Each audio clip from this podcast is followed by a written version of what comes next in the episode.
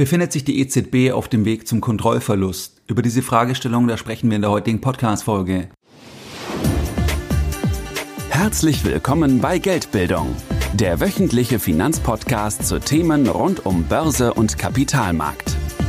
Erst die Bildung über Geld ermöglicht die Bildung von Geld. Es begrüßt dich der Moderator Stefan Obersteller.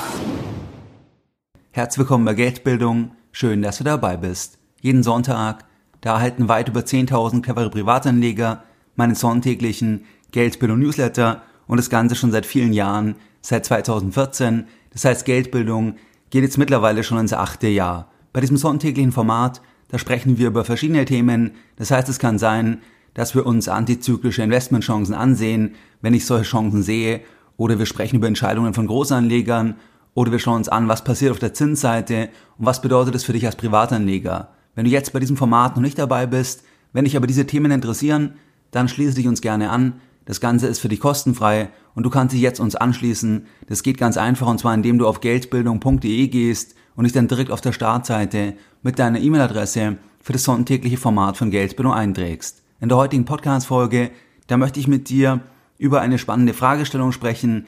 Und zwar sprechen wir heute über die Fragestellung, ob die EZB sich auf dem Weg zum Kontrollverlust befindet oder ob möglicherweise der Kontrollverlust bereits eingetreten ist. Auf der Webseite der EZB, da schreibt die EZB Folgendes über die eigene Aufgabe und die Zielsetzung, Zitat Anfang.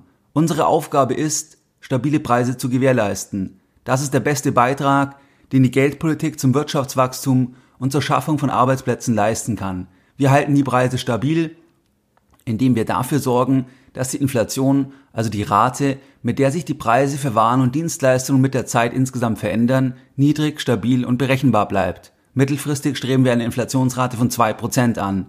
Wir verstehen dieses Ziel als ein symmetrisches Ziel. Das heißt, unserer Auffassung nach ist eine zu niedrige Inflationsrate genauso negativ wie eine zu hohe Inflationsrate. Zitat Ende. Blicken wir auf die Inflationsdynamik in der Eurozone. Die Inflation die ist deutlich angestiegen in den letzten Monaten. Das heißt, wir sind gestartet im Bereich von 2% im Mai 2021, dann ging es nochmal nach unten auf 1,9% im Juni und dann ging es konstant nach oben. Das heißt dann auf 3% im August 2021, dann auf über 4% im Oktober, dann auf 5% im Dezember 2021 und jetzt lagen wir zuletzt im März 2022 bei 7,4%. Das heißt, wir lagen dann bei mehr als dem Dreifachen von dem Inflationsziel. Es gibt natürlich noch dieses symmetrische Thema. Das heißt, dass früher ja immer die Inflationsrate, die offizielle geringer war, also unter zwei Prozent. Damit wurde ja auch lange argumentiert, dass man dann auch zulassen könnte, dass ja jetzt hier das Ganze ein bisschen über zwei Prozent liegt, weil man in der Vergangenheit ja unter zwei Prozent war. Aber jetzt sieht man, dass hier die Dynamik schon erheblich ist und das ist natürlich auch ein Zusammenspiel von den ganzen Themen wie die Ukraine-Krise, die Sanktionen. Das heißt, gerade wenn wir uns hier den Anteil von dem Energiebereich anschauen bei der Inflation, dann geht's hier sehr, sehr stark eben nach oben. Das heißt, diese Dynamik hat mehrere Faktoren, ist aber deutlich vor der Ukraine-Krise gestartet. Das heißt, die Inflation, die wir jetzt sehen, das ist kein reines Thema von der Ukraine-Krise, von dem Ukraine-Krieg, sondern das ist lange vorher gestartet und da ist sicherlich auch der Ursprung zu sehen, auch ein Stück weit in der Antwort dann nach dem Corona-Crash. Das heißt, dass man dort einfach von der Fiskalseite und auch von der geldpolitischen Seite gemacht hat, dass hier sicherlich auch der Nährboden dann gelegt wurde, dass dann die Preise, zumindest dass, dass das begünstigt wird, dass die Preise dann irgendwann auch einfach vielleicht zu stark dann dann steigen, weil man vielleicht auch einfach zu viel gemacht hat. Im Rahmen des letzten geldpolitischen Beschlusses vom 14.04., da hat jetzt die EZB alle Zinssätze unverändert belassen. Das heißt, du hast jetzt die Zielsetzung gehört, was die Ziele sind der EZB, was die Inflationsdynamik jetzt ist in den letzten Monaten und jetzt hat man nichts gemacht am 14.04. in puncto der Zinssätze. Das heißt, die Hauptrefinanzierungsgeschäfte 0,00 Prozent, das ist dann das, was man als Leitzins typischerweise bezeichnet.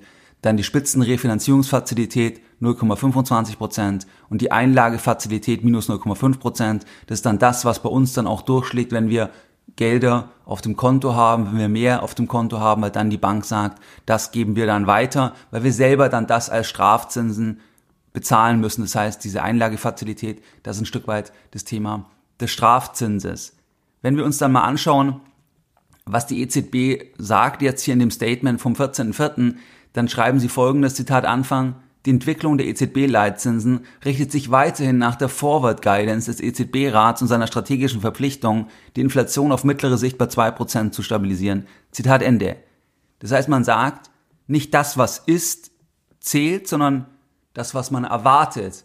Wobei man hier ja sagen muss, dass die Erwartung, wenn man zurückgeht und dann schaut, was war die Erwartung und was war dann die Realität, da hat man ja jetzt doch eine gewisse Diskrepanz beobachten können. Aber weiter sagt man einfach, ja, das wird dann wieder runtergehen, die Guidance ist so und so und deswegen müssen wir jetzt noch gar nicht so stark dann handeln. Was ist jetzt von der EZB zu erwarten? Die Chefin der EZB, Christine Lagarde, die hat jetzt kürzlich eine Anhebung der Leitzinsen im Sommer 2022 in Aussicht gestellt. Aber das muss man natürlich einordnen. Das heißt, eine mögliche Anhebung, wenn sie denn dann kommen sollte, das wird mit großer Wahrscheinlichkeit dann eine Anhebung sein, ein Zinsschritt sein im Bereich von vielleicht erstmal 0,25 oder maximal 0,5 Prozent. Und wir starten ja von 0 Prozent und haben eine Inflationsrate von 7, 8 Prozent mittlerweile. Das heißt also, wenn man dann sagt, es gibt dann die ganz große Zinswende im Sommer 2022, wenn man startet von dieser Inflation und dann hebt man die Zinsen um 0,25 Prozent oder meinetwegen auch um 0,5 Prozent an, dann ist es natürlich, ja, das ist natürlich keine besonders kräftige Antwort auf die Inflationsdynamik. Was sagt eigentlich der Markt? Neben den offiziellen Zinsen, die die EZB gestaltet, da gibt es ja auch noch den Zins am Markt. Wenn wir uns hier die zehnjährigen deutschen Staatsanleihen ansehen, dann sind hier die Renditen bisher im Jahr 2022 um rund ein Prozent aus dem Minusbereich kommend auf nur 0,8 Prozent angestiegen. Das heißt, die Marktzinsen sind bereits deutlich angestiegen, gerade wenn du das auch prozentual anschaust, also von dem Minusbereich kommend auf plus 0,8 Prozent, dann kann man wirklich sagen, dass die Marktzinsen schon nach oben geschnellt sind. Und das hat auch den Anleihenmarkt schon ein Stück weit durcheinandergewirbelt weil es ja hier diesen inversen Zusammenhang gibt. Das heißt, wenn die Renditen raufgehen, dann heißt es ja ganz einfach, dass die Anleihen gefallen sind, also dass wir Verluste sehen bei den entsprechenden Anleihen, wo die Renditen raufgegangen sind. Und insgesamt war der Start jetzt im Anleihensegment in das neue Jahr, der war extrem schlecht, weil wir eben hier die gestiegenen Renditen und damit die gefallenen Anleihenkurse gesehen haben.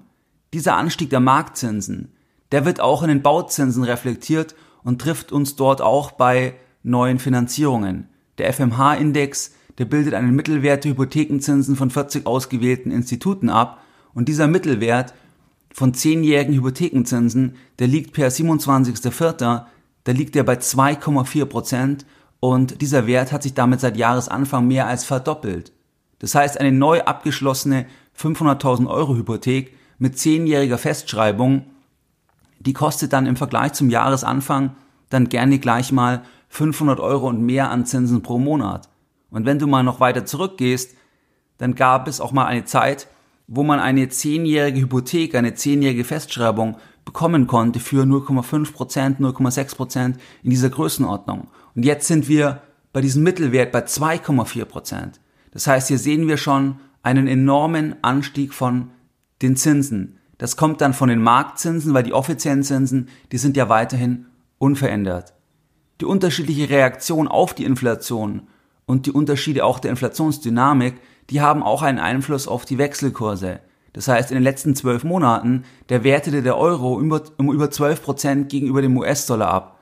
Gegenüber dem Franken, der wertete der Euro in den letzten zwölf Monaten um über sieben Prozent ab. Das nur mal zwei Beispiele von zwei Währungspaaren. Die Abwertung des Euro, das ist auch ganz klar als Kaufkraftverlust zu interpretieren. Das ist ganz einfach Inflation. Ein Freund von mir, der ist jetzt gerade für vier Wochen in die USA geflogen für eine Rundreise mit seiner Frau und der bezahlt ganz konkret jetzt einfach für alle Themen, weil er in Euro mit einer Kreditkarte bezahlt, da bezahlt er für alles einfach sofort mehr. Also er bezahlt 10, 12 Prozent mehr, plus dass es ja auch die Inflation in Dollar gibt. Das heißt, da hat er eigentlich dann zwei Themen die Inflation in Dollar der Preise und dann nochmal, dass die eigene Währung, mit der er dann die Produkte und Dienstleistungen kauft, dass hier die eigene Währung nochmal abgewertet hat gegenüber dem US-Dollar. Ist die EZB jetzt auf dem Weg zum Kontrollverlust. Christine Lagarde, die sagt im November 2021 zur gestiegenen Inflation folgendes, Zitat Anfang.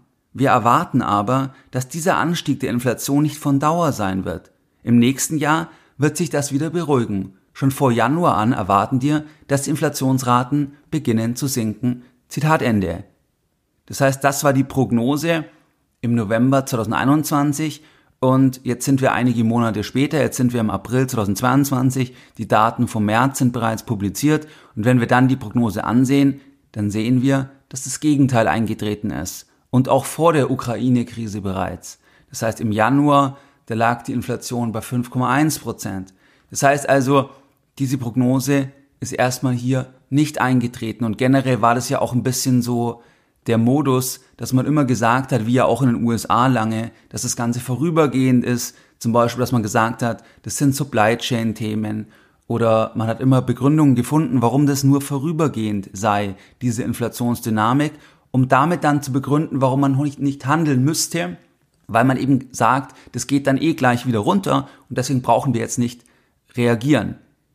Die Entwicklung der Leitzinsen, die soll sich ja weiterhin auch nach der Forward Guidance des EZB-Rates richten, obwohl ja die Guidance in der Vergangenheit nachweislich nicht wirklich funktioniert hat, weil man gesagt hat, nachweislich, das wird wieder runtergehen, aber es ist nicht wieder runtergegangen. Und das ist natürlich dann eine Gemengelage, wo die Glaubwürdigkeit stark angekratzt ist, wenn es in der Vergangenheit schon nicht funktioniert hat, wenn die Guidance gerissen wurde und man aber weiterhin einfach sagt, das ist unsere neue Guidance und wir müssen jetzt noch nicht reagieren, weil normalerweise, wenn man sich die Zielsetzung anschaut von der EZB, das heißt, dass die Kaufkraftstabilität, die Preisstabilität, dass das das zentrale Ziel ist, dann stellt sich ja die Frage, bei dieser Inflationsdynamik, bei einem Inflationshoch, was wir seit Jahrzehnten nicht mehr gesehen haben, da stellt sich ja die Frage, warum reagiere ich einfach nicht sofort? Also warum sage ich weiterhin, ja dann im Sommer, wenn dann die Anleihenkäufe auslaufen, dann können wir uns mal anschauen, das Thema der Zinsen und dann vielleicht mal 0,25% oder 0,5%. Das heißt, warum mache ich das so? Weil normalerweise müsste man ja zeitnah dann reagieren, wenn man auch Glaubwürdigkeit bewahren möchte. Die Abwertung des Euro, das ist auch ein Urteil des Marktes über die Glaubwürdigkeit der EZB in puncto Inflationsbekämpfung. Wenn du dich erinnerst, wir hatten das Thema mit dem Schweizer Franken. Und hier war es ja so, dass der Franken sich so stark entwickelt hat in den letzten Jahren, in den, im letzten Jahrzehnten gegenüber dem Euro, weil einfach auch die Inflationsdynamik geringer war und weil die Marktteilnehmer der SNB mehr vertrauen. Also weil die Marktteilnehmer sagen, die SNB hat es eher im Griff, dass die Inflation eben konstant ist. Und wenn der Euro also so stark abwertet, dann ist es auch ein Urteil, dass also die Marktteilnehmer sagen, dass sie der EZB das nicht zutrauen, dass sie eigentlich hier den Euro dann stabil halten kann oder dass sie die Inflation wieder in den Griff bekommen können. In Anbetracht der Inflationsdynamik, der schwachen Antwort der EZB und der Abwertung des Euro, da fällt es extrem schwer, von einer kontrollierten Situation auszugehen.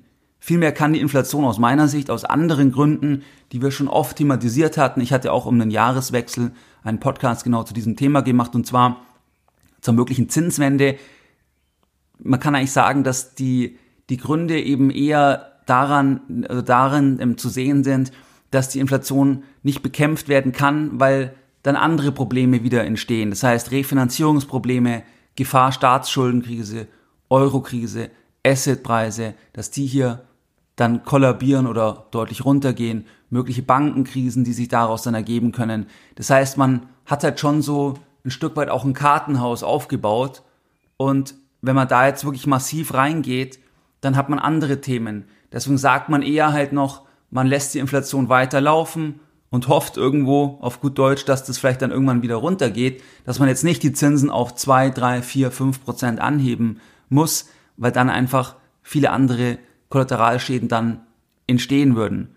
Die EZB spielt aus meiner Sicht weiter auf Zeit mit möglicherweise fatalen Folgen und sollte jetzt die Inflation weiter ansteigen, dann könnte die EZB irgendwann wirklich gezwungen werden, wenn jetzt die Raten bei 7, 8 Prozent bleiben langfristig, dann könnte die EZB irgendwann gezwungen werden, wirklich, wirklich so ein, so ein, so ein Break-It-Moment zu haben, dass sie dann wirklich richtig reingehen müssen und dann auch sagen, dass sie jetzt die Konsequenzen in Kauf nehmen müssen, weil ansonsten ist das Inflationsthema zu groß. Das heißt, momentan sagt man halt noch, man hat mehr Angst davor, im Endeffekt richtig zu antworten, was dann passiert und man lässt die Inflation zu, aber das könnte natürlich sich irgendwann auch verändern. In den USA sehen wir das ja ein Stück weit, dass sich das Wording hier verändert hat von der amerikanischen Notenbank. Das heißt, dass die mehr bereit sind, auch Kollateralschäden in Kauf zu nehmen, weil sie sagen, jetzt ist die Inflationsbekämpfung, das ist das oberste Ziel Nummer eins und das müssen wir jetzt hier in den Griff bekommen. Und hier sind wir in der Eurozone noch nicht so weit.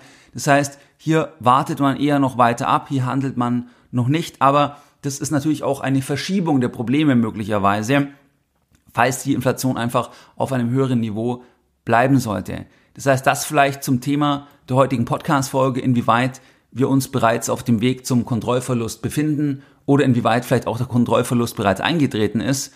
Und wie du es gewohnt bist, da möchte ich auch bei der heutigen Podcast-Folge kurz noch die Lessons Learned mit dir gemeinsam besprechen. Und zwar haben wir uns heute die Frage angesehen, inwieweit sich die EZB auf dem Weg zum Kontrollverlust befindet. Wir haben uns nochmal die Aufgabe, die Zielsetzung der EZB angesehen. Wir haben uns die Inflationsdynamik angesehen. Wir haben angesehen, dass bisher die Zinsen nicht angehoben wurden am 14.04.2022. Wir haben uns angesehen, dass man weiter sagt, okay, die Forward Guidance, das ist das Entscheidende, obwohl die in der Vergangenheit nicht besonders verlässlich war. Dann haben wir uns angesehen, dass Christine Lagarde eine Zinsanhebung in Aussicht stellt, und zwar im Sommer 2022. Da ist aber dann nicht der ganz große Wurf zu erwarten, wenn das denn kommen sollte, sondern eher dann eine Anhebung von vielleicht 0,25 oder maximal 0,5 Prozent. Wir haben uns die Marktzinsen angesehen, die Bauzinsen, die auf den Marktzinsen basieren, die sind deutlich schon nach oben gegangen. Wir haben uns die Abwertung angesehen, das ist ja auch eine Aussage des Marktes über den Euro. Und wir haben uns angesehen, dass insgesamt, dass das Ganze in Anbetracht der Inflationsdynamik, in Anbetracht der schwachen Antwort der EZB und in Anbetracht der Abwertung des Euro, dass es sehr schwer fällt, von einer kontrollierten Situation auszugehen, sondern dass die EZB einfach hier auf Zeit spielt mit möglicherweise fatalen Folgen, weil man möglicherweise irgendwann dann wirklich sehr aggressiv antworten muss, wenn die Inflation dann weiter steigen sollte. Wie du es gewohnt bist, dann möchte ich auch die heutige Podcast-Folge wieder mit einem Zitat beenden und heute ein Zitat von Ottmar Issing, von dem ehemaligen Chefvolkswirt der EZB. Die Inflation war ein schlafender Drache, dieser Drache ist nun erwacht. Mehr Informationen zu Themen rund um Börse und Kapitalmarkt findest du unter www.geldbildung.de. Und immer daran denken, Bildung hat die beste Rendite.